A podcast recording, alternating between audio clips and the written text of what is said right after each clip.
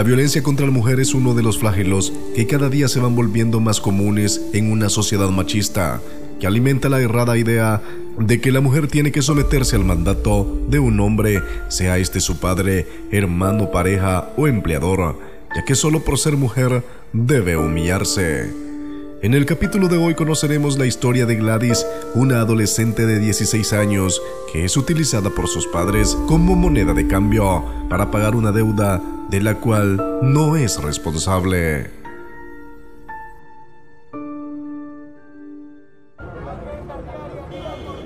Apúrate Gladys, hay gente en la tienda. Pero me dijo que limpiara el gallinero y que le diera de comer a las gallinas. Sí, pero ya sabes que tienes que hacerlo rápido. Llevas dos años trabajando aquí, pareces nueva. Don Toño, ¿y cuándo voy a terminar de pagar lo que le debe a mi papá? Ya muy pronto, no te apures. ¿Pero cuánto tiempo? Entre más lo pensás, más te desesperas.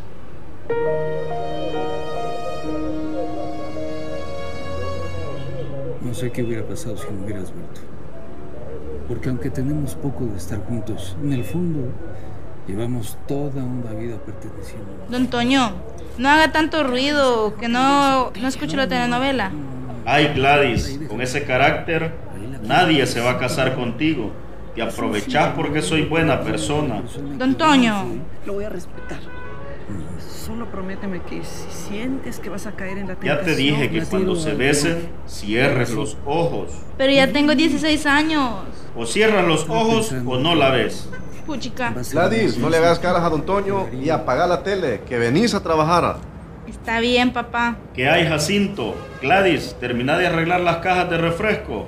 Vaya. ¿Para qué soy bueno, Toño? Para que hagamos cuentas. A ver cuánto me vas a pagar. Pero si te mandé a Gladys, ¿a poco su trabajo no cuenta como pago de mis deudas? Gladys está cada vez más rebelde. Ya sabes cómo son los jóvenes. Si no ven dinero, no trabajan bien. Pero ¿con qué te voy a pagar si te consta que no hubo agua para sacar la cosecha? Y lo poco que cosechamos apenas y nos alcanza para que comamos.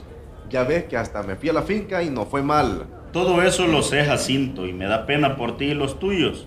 Pero habla con tu hija, o haz lo que tengas que hacer para que no ande tan inquieta. Las mujeres siempre son un problema, pero ya voy a hablar con ella. Mira, me debes 50 dólares del insecticida. A ver, pero me lo estás cobrando casi al doble. Son los intereses, ya sabes, hay que pagar intereses. Y como te digo, habla con tu cipota. Sí, ya voy a hablar con esta. Ese día Gladys sintió que el mundo se le venía encima. Por un lado el patrón quien cada vez buscaba la manera de hacerla sentir menos, humillándola e insultándola. Y por otra parte el padre quien irresponsablemente no se hacía cargo de la deuda que había contraído desde hace unos años con Toño. A esto se sumaba el hostigamiento de su madre, quien replicaba los insultos de su marido a su hija. Ya despierta Gladys. Tienes que ir a trabajar.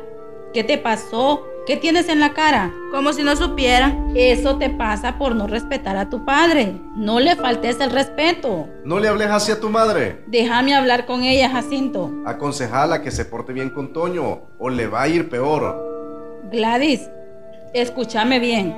Si quieres estar tranquila, tenés que obedecer a tu padre. Ya ves que él está mal de sus nervios. No tenemos dinero.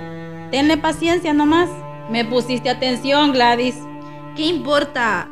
Ya sé lo que me va a decir. Así como eres, no vas a conseguir marido. Yo lo que quiero es irme de aquí. Así se han ido dos largos años para Gladys, quien cada día que pasa anhela cumplir la mayoría de edad para poder abandonar su casa y terminar con los abusos y reproches que le dan sus padres. A pesar de todas las humillaciones, ella sigue pensando y anhela un día ser libre y dejar de recibir tanto maltrato. En el próximo capítulo le daremos a conocer el desenlace de esta historia, que se repite en muchos rincones de nuestro país y donde muchas mujeres y niñas corren el riesgo de ser abusadas o explotadas por no tener una orientación adecuada de parte de sus progenitores.